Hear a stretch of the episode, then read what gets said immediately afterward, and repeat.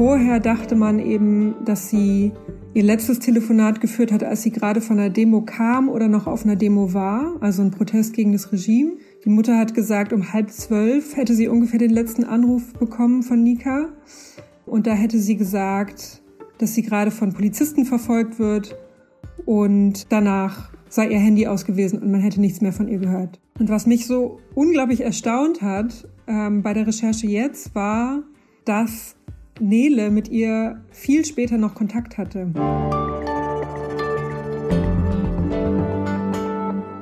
Liebe Hörerinnen und Hörer, herzlich willkommen zu einer neuen Folge von Hinter der Geschichte, dem Podcast für Freunde der Zeit. Auch diese Woche sprechen wir wieder über einen Artikel aus der aktuellen Ausgabe der Zeit.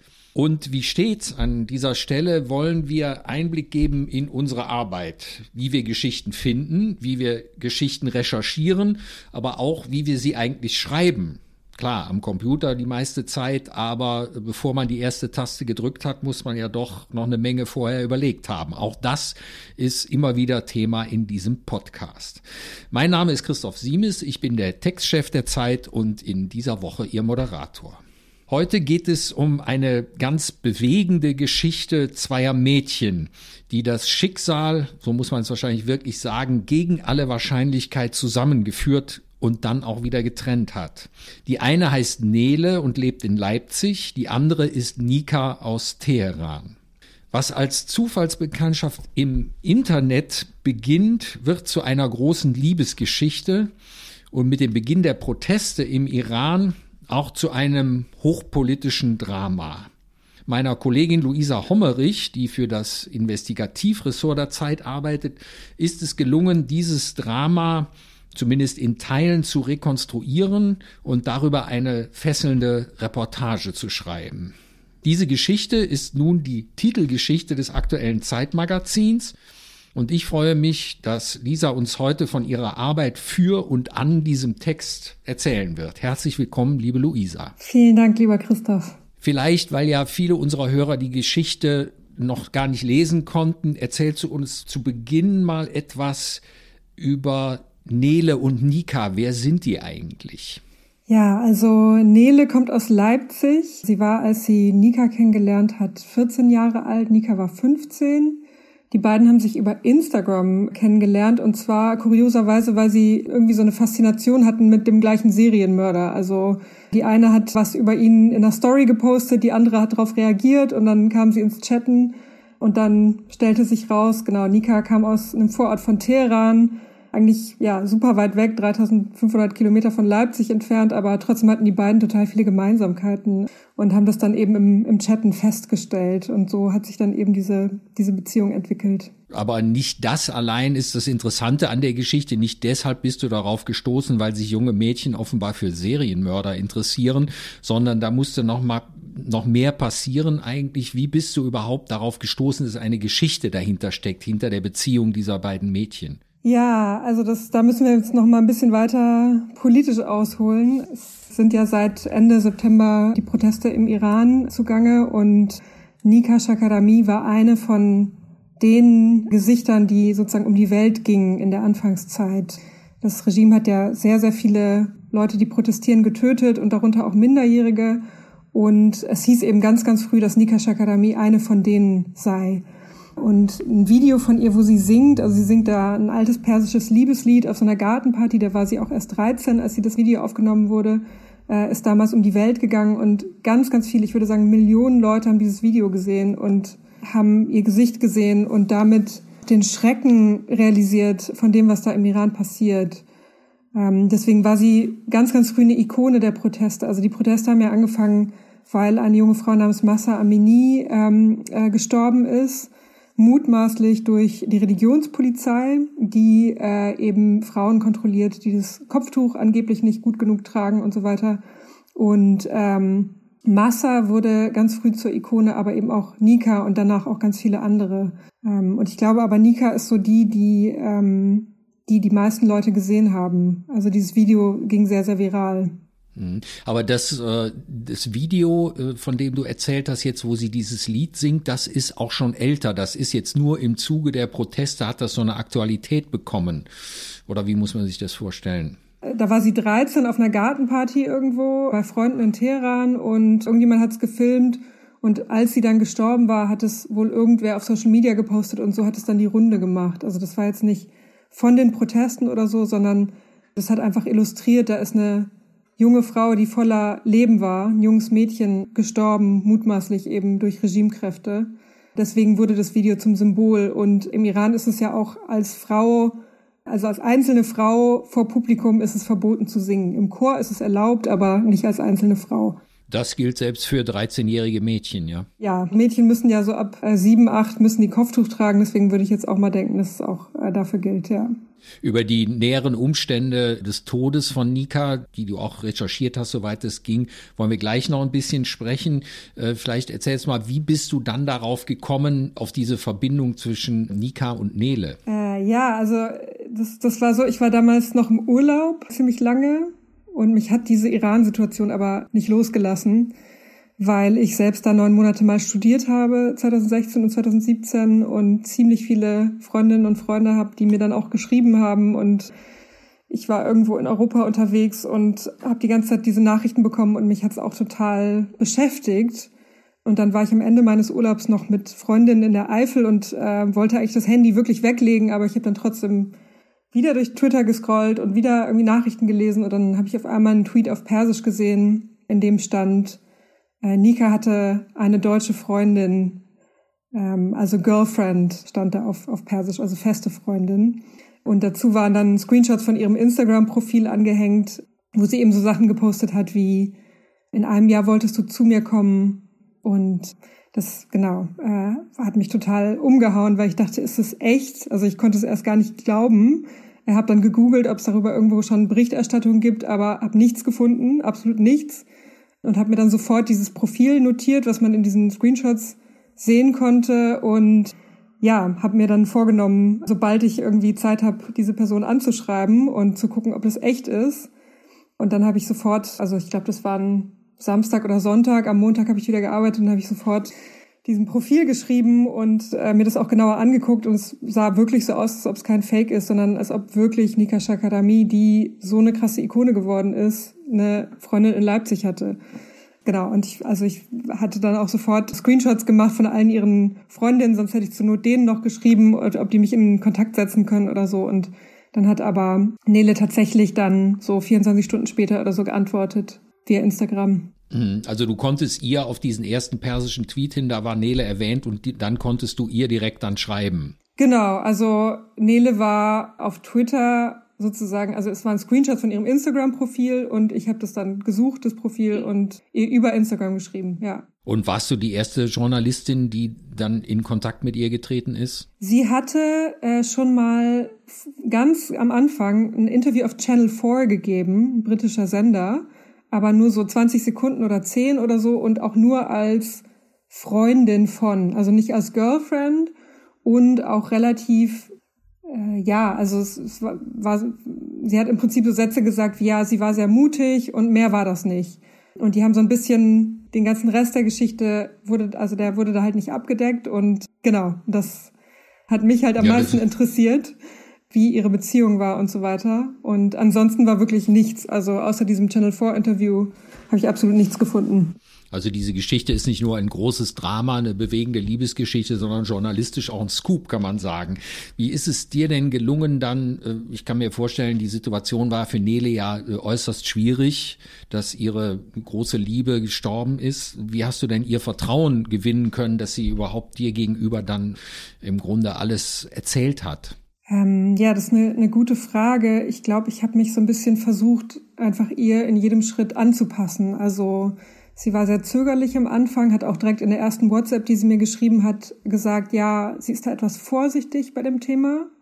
Und dann ist es für mich immer wichtig zu wissen, warum. Also was möchte sie eigentlich? Und das haben wir dann auch, wir haben uns dann zum Telefonieren erstmal verabredet. Also ich hatte nach einem Treffen gefragt und sie meinte, nee, sie möchte erstmal telefonieren und dann haben wir in einem Telefonat auch ganz offen darüber geredet, wie es ihr damit geht, darüber zu reden und ja, was sie eigentlich möchte. Und dann hat sie eben gesagt, dass sie Angst hat, durch so eine Geschichte und durch das an die Öffentlichkeit gehen auch was zu verlieren. Also, dass sie dann nichts mehr mit, mit Nika sozusagen teilt, was nur die beiden teilen. Und dann hatte sie so zwei Herzen in ihrer Brust, weil sie einerseits, glaube ich, wirklich gerne der Welt von Nika erzählen wollte und andererseits aber, was ich total verstehen kann, dieses ganz intime Private nicht, nicht verlieren wollte. Und da haben wir darüber geredet und haben uns eigentlich sozusagen verständigen können dann darauf, dass sie total viel Kontrolle bekommt, auch über ihre Geschichte. Also, dass sie, wenn sie irgendein Detail mir aus Versehen erzählt, was sie eigentlich dann später nicht in diesem Artikel sehen möchte, dass sie das sofort wieder zurückziehen kann. Und, und das war für sie okay und er hat es, glaube ich, sehr, sehr also ja, ich, ich kann es auch total verstehen. Also ihr hat es einfach eine, eine große Sicherheit gegeben, diese Dinge dann bewahren zu können. Ähm, und in, in den Gesprächen war es dann so, dass sie mir manchmal von vornherein Sachen nicht erzählt hat, die sie für sich behalten wollte. Oder manchmal hat sie es auch erzählt und dann halt später gesagt, so ja, äh, das bitte nicht rein oder so. Und dann äh, war das, genau, war das okay. Und ich finde das angesichts dessen, dass sie 16 ist und dass es irgendwie die mit einer der schlimmsten Situationen ist, die einem passieren können, fand ich das angemessen, das, das so zu gestalten. Normalerweise arbeitet das Investigativressort der Zeit ja an Geschichten, wo die Gesprächspartner sowieso gar nichts erzählen wollen oder man nicht mal Gesprächspartner findet, da muss man irgendwie andersrum rangehen. Aber hier ist, glaube ich, journalistische Distanz, um die wir uns normalerweise immer bemühen, gar nicht das richtige Vorgehen, oder? Ja, was das dann ist die Frage, was heißt journalistische Distanz? Ne? Also bei so einer Geschichte geht's ja auch um das Emotionale und es geht ja auch darum, wie sie sich gefühlt hat damit und wie sie sich aktuell fühlt und und ich, ich könnte so eine Geschichte auch nicht machen, wenn ich, wenn ich das Gefühl hätte, das will die Person überhaupt nicht. Also das kann man vielleicht bei irgendwelchen Staatsgeheimnissen machen, die man aus jemandem rauskitzeln will, aber nicht bei einer Geschichte über ein Liebespaar. Genau, deswegen war das für mich auch eine Bedingung, die wir sozusagen am Anfang erstmal klären äh, mussten. Und das, dann hatte ich aber sehr, sehr schnell den Eindruck, dass sie auch total Lust drauf hatte und sie hat mir dann auch relativ schnell gesagt, hey, das tut mir total gut, mit dir darüber zu reden und und wow, das fühlt sich so gut an, wenn sich jemand wirklich dafür interessiert und so und ja, und das ist, glaube ich, wenn man das von journalistischer Distanz her denkt, also man kann, man kann ja nicht kalt am Tisch sitzen, wenn jemand einem schlimme Sachen erzählt, so. Also es gehört ja auch dazu, Anteil zu nehmen und die Geschichte aufzufangen, irgendwie emotional. Und es ist ja so, auch in dem, dieser Fall zumindest nach meiner Lektüre Erfahrung, lenkt ja auch nochmal in einer ganz anderen Weise und Intensität das Licht auf die Verhältnisse im Iran und dass man hofft, dass man über so eine Geschichte auch für Nele, dass sie für ihre Freundin auch noch was tun kann oder die Gleichgesinnten, die da noch jetzt in diesen Protesten unterwegs sind, oder? Total. Das war auch ein ganz, ganz großes Thema für die Familie, die wirklich schockiert davon waren, wie wenig Berichterstattung es in den deutschen Medien gibt, auch über Nika, aber auch über andere Themen, die mit den Protesten zu tun haben. Und besonders am Anfang hat mir die Mutter erzählt, dass sie total im Schock waren äh, nach Nikas Tod und immer gegoogelt haben, gibt's denn jetzt einen Artikel? Und in den deutschen Medien war nichts, gar nichts. Es hat irgendwie Tage gedauert, bis es was gab. Und das schlimmste Gefühl oder eins der schlimmsten Gefühle für Menschen ist ja immer Hilflosigkeit, also nichts tun zu können. Und jeder Tod ist ja ohnehin schon so eine Begegnung mit der Hilflosigkeit, aber dann noch in dieser politischen Situation, äh, dieser Kontrollverlust, der dahinter steckt, dass man nichts tun kann, um das irgendwie auf so eine Weise zu verarbeiten, dass man wenigstens die Leute darauf aufmerksam macht. Das ist denen sehr, sehr schwer gefallen, obwohl es auch diese Skepsis ein ganz klein bisschen am Anfang gab. Also die Mutter und der Vater auch äh, beide haben beide gesagt, dass sie sich das auch total wünschen, dass irgendwas daraus entsteht. Also dass zumindest diese Geschichte erzählt wird, auch ja, was das für ihre Familie bedeutet hat und aber auch, also ihnen ging es eben auch darum, dass mehr berichtet wird über die Dinge, die im Iran passieren. Jetzt haben wir darüber gesprochen, wie du mit Nele in Kontakt gekommen bist, aber du hast auch von Deutschland aus im Iran äh, recherchiert. Wie bist du da vorgegangen? Das ist im Moment doch bestimmt auch nicht ganz einfach, oder? Also in dem Fall kamen jetzt einige Kontakte auch über Nele äh, zu Kindheitsfreundinnen von Nika. Und wenn man Kontakt hat mit Leuten im Iran, ist es immer wichtig, natürlich über verschlüsselte Messenger zu schreiben, aber da, dadurch, dass WhatsApp auch verschlüsselt ist, ist das erstmal kein großes Problem. Äh, den Leuten muss man natürlich komplett einräumen, also dass man die Anonymisierung auch mit ihnen abspricht, also nicht irgendwelche Details reinschreibt, von denen man selber glaubt, ah, das ist doch okay, jetzt so ein Alter zu schreiben oder so, aber die Leute wissen selbst meistens am besten, was sie in Gefahr bringen kann und was nicht und dass man am Ende einfach nochmal sagt, hey, ich würde gerne das Detail über dich schreiben und das und dann können die selber entscheiden, was davon rein soll. Und natürlich verzichtet man ja auch von vornherein schon auf ein paar Details, um hm. sie nicht zu stark erkennbar werden zu lassen. Du hast eben erzählt, dass du selbst in Teheran warst, längere Zeit. Sprichst du gut genug Persisch, um äh, mit deinen Kontakten auf Persisch zu kommunizieren oder wie geht das? Die sprachen jetzt Englisch tatsächlich, die beiden. Ja. Hm. Sowieso eine sehr erstaunliche Generation, die da unterwegs ist. Die sprechen alle Englisch und sind im Internet zu Hause. Deswegen, ja, war das kein Problem. Du hast auch versucht, mit Nikas Familie Kontakt aufzunehmen, aber da warst du nicht ganz so erfolgreich, oder? Genau, also die Mutter hat gar nicht geantwortet, die Tante hat gesagt, äh, sie möchte keine Interviews geben im Moment, was auch vollkommen, also ich hatte auch nichts anderes erwartet, weil die Familie total krass unter Druck gesetzt wird von iranischen Behörden und man kann nur mutmaßen, dass sie jetzt auch unter starker Beobachtung stehen. Ähm, deswegen, genau, es war sozusagen so Pro forma muss man die natürlich auch nochmal fragen, aber es war mir schon klar, dass da, dass die sich im Moment nicht äußern können. Ich vermute mal auch, dass die im Iran die Liebe zwischen zwei Frauen, zumal so jungen Frauen, auch nicht unbedingt selbstverständlich ist und vielleicht für die Familie auch nicht ganz einfach war. Weißt du darüber irgendwas? Wie die das überhaupt gesehen haben, erlebt haben, diese Beziehung nach Deutschland? Ähm, das gehört zu den Dingen, die ich nicht öffentlich sagen darf oder nur in, in Teilen. Generell ist es so, dass es im Iran ja diesen starken Kontrast gibt zwischen Regime und Zivilgesellschaft, also in der Gesellschaft. Also es ist, es gibt Tinder in Teheran, es gibt Lesben, die auf Tinder nach Dates suchen, es gibt irgendwie äh, Leute, die Regenbogensticker an den, an den Jacken haben und so. Das ist schon zwar sehr, sehr, sehr unterdrückt staatlich, aber in Teilen und in bestimmten Cafés und so weiter äh, teilweise sichtbar, äh, die queere Szene. Und bei Nika war es so, dass auf jeden Fall ihr Umfeld oder viele aus ihrem Umfeld wussten auch davon. Also das ist eben auch diese Generation, für die das ganz normal ist, die im Internet aufgewachsen sind, die Filme und Serien gesehen haben, in denen Leute kein super schwieriges Coming-out hatten, sondern einfach, wo das einfach zur Normalität dazugehört. Und so eine war Nika, würde ich, würde ich denken. Sie hat sich selbst wohl als ähm, bisexuell oder nicht festgelegt äh, bezeichnet und was man sicher sagen kann, ist, dass, dass einige davon wussten.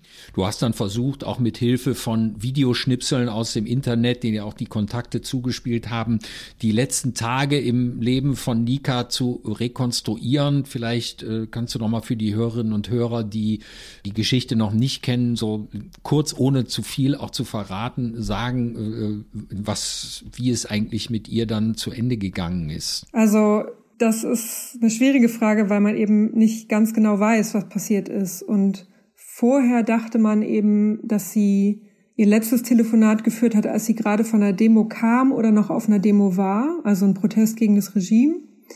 Äh, das war am 20. September am Abend. Die Mutter hat gesagt, um halb zwölf hätte sie ungefähr den letzten Anruf bekommen von Nika.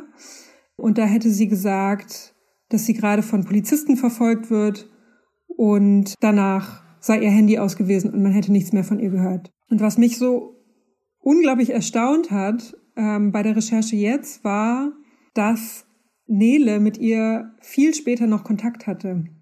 Also es gab ein Telefonat in den Morgenstunden, ich glaube halb zwei iranischer Zeit, und es gab einen WhatsApp-Kontakt um 4.40 Uhr am Morgen iranischer Zeit. Das heißt, wir können Stand jetzt eigentlich überhaupt nicht sagen, was mit ihr passiert ist. Also ja, sie war auf einer Demo, sie war da auch an vorderster Front, also hat ihr Kopftuch verbrannt, hat mit Polizisten gekämpft, also hat die auch eigenhändig geschlagen mit Stöcken und Steine auf die geworfen und so weiter. Ähm, hat sich dann vor denen versteckt, ist in, in, also bei, bei fremden Leuten ins Auto gestiegen und auf diese Weise entkommen. Und danach wissen wir, dass es diese Telefonate gab mit Nele, die von einem sicheren Ort ausgeführt wurden. Also es gab keine Autos im Hintergrund, keine, man hat keine Menschen gehört. Sie hat wohl frei gesprochen, also sie haben auch über emotionale Themen geredet. Das hat sich jetzt für Nele nicht so angehört, dass sie da irgendwo unter Beobachtung steht oder in Polizeigewahrsam ist oder so. Sie muss irgendwann zwischen 4.40 Uhr am Morgen und dem Mittag, also das war ja mittlerweile der 21. September, entweder getötet worden sein oder verhaftet worden sein oder sie könnte auch Suizid begangen haben. Äh, wobei gegen jede von diesen drei Möglichkeiten auch wieder verschiedene Evidenzen stehen. Also es ist einfach nicht klar, was mit ihr passiert ist. Und das hat mich auch am meisten überrascht an dieser Recherche. Äh, es gibt eine sehr gute CNN-Recherche, die ihre letzten Stunden vor Mitternacht rekonstruiert. Und da dachte man eben, ah, okay, sie wurde verhaftet, dann wurde sie mitgenommen und zehn Tage später hat man ihre Leiche gefunden.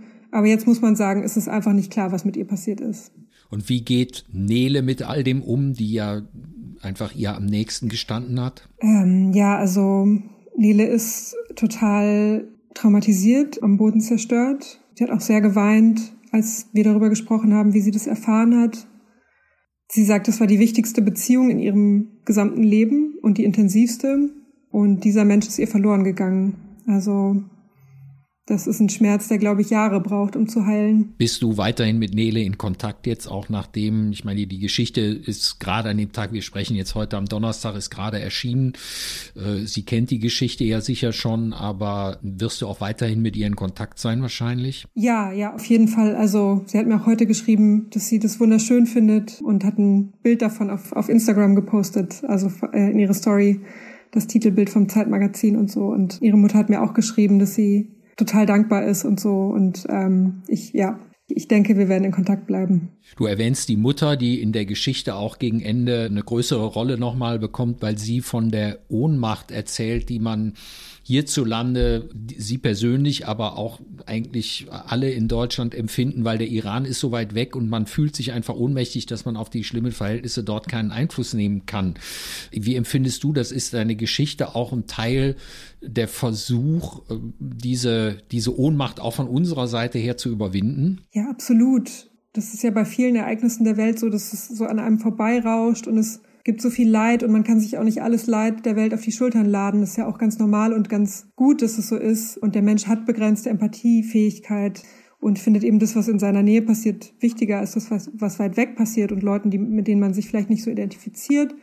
Aber das ist eben auch ein großes Problem bei Themen, die politisch so wichtig sind, aber eben vermeintlich nicht so viel mit uns zu tun haben, bei denen dann Leute nicht genau genug hinschauen. Und ich glaube, Iran ist genau so ein Beispiel, wo viele Leute in Deutschland eben denken, ja, okay, im Nahen Osten ist wieder irgendwas los. Wie, mhm. wie halt immer. Und das ist eben für alle Leute, die irgendeinen Bezug zu dem Land haben, ganz anders. Die schlafen seit Wochen nicht, also seit äh, Ende September ähm, sind die irgendwie äh, im kompletten Ausnahmezustand. Das ganze Leben hat sich geändert. Und ein Problem der Iran-Berichterstattung ist ja auch, äh, man kommt im Moment kaum rein. Also ich glaube, es gibt einen deutschen Journalisten, der da ist. Äh, ansonsten ist es wahnsinnig schwer von da zu berichten. Viele Redaktionen haben keine Quellen im Iran und so weiter. Das heißt, das bleibt bei diesen anonymen Gesichtern und anonymen Namen, die da vorbeirauschen. Und, und für, ja, für mich war das schon so eine Geschichte, mit der ich auch wollte, dass sich Leute mehr einfühlen in das, was da passiert, weil genau das ja dieser Familie geschehen ist. Also die hatten nichts mit Iran am Hut vorher, das war einfach eine Leipziger Familie, die halt ähm, eine Tochter hatte, die sich viel im Internet rumgetrieben hat und auf einmal ist diese Weltpolitik da bei denen am, am Küchentisch angekommen und das, ja, das ist, glaube ich, auch dann wieder die, die Kraft von solchen Geschichten idealerweise, dass, dass es einem dann doch politisch auch nahe geht, was, was dort passiert. Und ich hoffe, ich konnte das irgendwie transportieren. Hm. Was würdest du sagen, war der schwierigste Moment für dich bei dieser Recherche? Ich glaube, es gab zwei ganz, ganz schwierige Momente. Der eine war, also ich habe gemerkt, dass es Nele total gut tut, über die guten Zeiten zu sprechen. Aber ich musste natürlich auch irgendwann nach diesen furchtbaren Momenten fragen.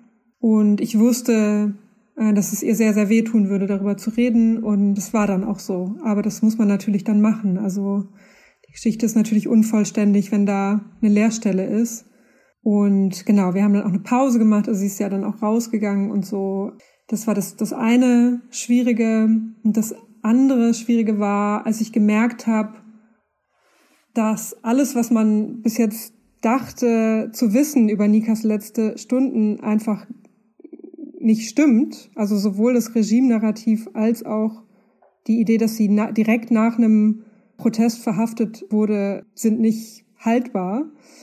Und dann eben diese super schwierige Quellenlage zu jonglieren und zu sortieren und selber eine Richtung einzuschlagen. Das ist ja bei jeder investigativen Recherche auch schwer, erstmal das Material zu ordnen und dann sozusagen selber eine, eine Wertung vorzunehmen.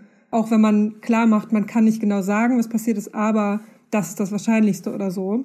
Und da habe ich auf jeden Fall ein paar Stunden mit gerungen, so da auf verantwortliche Weise darzustellen, was eigentlich passiert ist, ohne zu wissen, was passiert ist sozusagen. Und irgendwann habe ich aber das einfach so deutlich gemacht, wo die Leerstellen sind, was man durchs Nele, durch Neles Nachrichten aber jetzt neu weiß und genau, glaube, dass, dass da aber in den nächsten Wochen auch noch ganz viel rauskommen wird. Also die Geschichte ist auch noch nicht zu Ende. Da wird sich vielleicht noch an der einen oder anderen Stelle werden dann noch neue Sachen bekannt werden. Und ja, es, es gibt einfach sehr, sehr viele Dinge, die seltsam sind an dem Fall. Ihre letzten Nachrichten klangen zwar nach Abschied, aber gerade wie sich Regimekräfte danach verhalten haben, ist sehr, sehr auffällig gewesen, dass sie mit aller Macht versucht haben, jede Nachricht über Nikas Tod und so weiter zu unterdrücken, ist schon sehr, sehr verdächtig. Und da werde ich auf jeden Fall versuchen, weiter dran zu bleiben. Vielleicht können wir noch mal einen kleinen Blick sozusagen in, in dein Handwerkszeug äh, werfen, weil die Geschichte ist ja doch sehr komplex. Es ist einerseits eine Liebesgeschichte, es erzählt was über die politische Situation im Iran, dann ist es aber auch eine Geschichte über die Macht von Social Media. Die beiden Mädchen haben sich darüber kennengelernt, deine Recherche spielt viel in den sozialen Netzwerken. Dann ist die Geschichte der Familie, die nur aus der Ferne Anteil nehmen kann und so. Wie sortierst du dir, bevor du anfängst zu schreiben, äh, deine Sachen? Machst du dir eine große Skizze? Es gibt ja manche Leute, die skizzieren sich irgendwas und hängen dann einen großen Tapetenfries an die Wand, um die Verläufe der Geschichte zu machen. Oder wie gehst du da vor?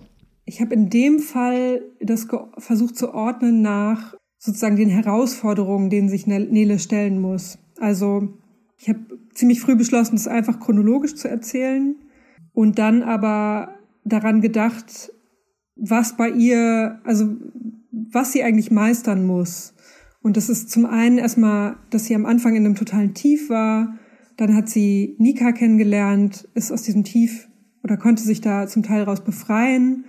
Dann gab es das nächste Problem, dass sie sich gestritten haben. Das haben sie dann auch irgendwie gelöst. Und dann eben eins der schlimmsten Probleme oder ja, schlimmste, schlimmsten Dinge, die, die passieren können, äh, Nikas Tod. Und äh, damit, das ist zwar kein Problem, was man lösen kann, aber es ist eine Situation, mit der man irgendwie umgehen muss. Und so habe ich versucht, es zu strukturieren oder ähm, ja, so zu organisieren, gedanklich im Text. Darf ich fragen, wie lange du an so einer Geschichte schreibst oder bleibt es ein Betriebsgeheimnis? Das muss jetzt relativ schnell gehen. Ich glaube, das war von Mittwoch bis, ah nee, so Mittwochabend oder ja, so Donnerstag bis Sonntag oder so. Also es war schon sehr sportlich. Ja, liebe Hörerinnen und Hörer, ich habe die Geschichte ja schon gelesen und das finde ich wirklich bewundernswert, weil sie ist auch lang. Ja, also selbst für Zeitverhältnisse ist es eine lange Geschichte, aber wenn man einmal angefangen hat zu lesen, dann kann man nicht aufhören. Das kann ich Ihnen jetzt schon versprechen. Luisa, letzte Frage vielleicht. Würdest du sagen, deine Geschichte hat auch sowas wie eine Botschaft? Wir Journalisten sollen ja eigentlich nur informieren, wir sollen ja keine Botschaften verbreiten, aber ich finde, das ist ein Ausnahmefall. Also die Geschichte wird jeden auf eine bestimmte Weise ansprechen, aber was erhoffst du dir vielleicht davon, was sie erreichen kann? Also auf jeden Fall, dass Menschen sich vielleicht besser einfühlen können in diese Schicksale, die die Situation im Iran gerade produziert dass es nicht an ihnen vorbeirauscht, sondern dass sie davon berührt werden. Und für mich war Nika, obwohl ich sie nie kennengelernt habe, aber alles, was ich bis jetzt über Nika gehört habe, ist ein wahnsinniges Phänomen, weil sie so mutig war. Und das, das ist, glaube ich, auch was, was man mitnehmen kann. Also ich habe viel über, über Mut nachgedacht während der Recherche und dachte mal, was ist eigentlich Mut? Muss man, um Mut zu haben, erst Furcht haben? Oder ist es gerade die Furchtlosigkeit? Es ist mir bei Nika immer noch ein Rätsel geblieben, aber ich glaube, Nika zeigt halt auch exemplarisch den Mut der Menschen im Iran und daran kann man sich nur ein Beispiel nehmen.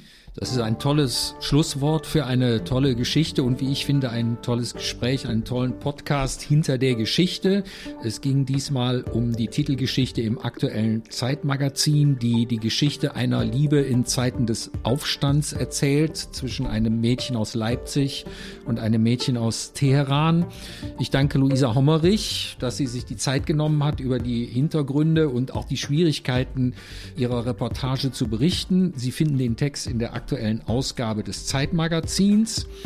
Und Ihnen, liebe Hörerinnen und Hörer, liebe Freundinnen und Freunde der Zeit, danke ich natürlich auch für Ihr Interesse und fürs Zuhören. Wenn Sie Fragen zu unserem Podcast haben, zu dieser speziellen Folge oder ganz allgemein, wenn Sie Kritik haben, Anregungen, Wünsche, auch Lob, dann freuen wir uns darüber, wenn Sie uns schreiben. Die E-Mail-Adresse lautet ganz einfach freunde.zeit.de. Dann sage ich für heute Dankeschön auch nochmal an Luisa und sage auf Wiederhören bei der nächsten Ausgabe von Hinter der Geschichte. Vielen, vielen Dank.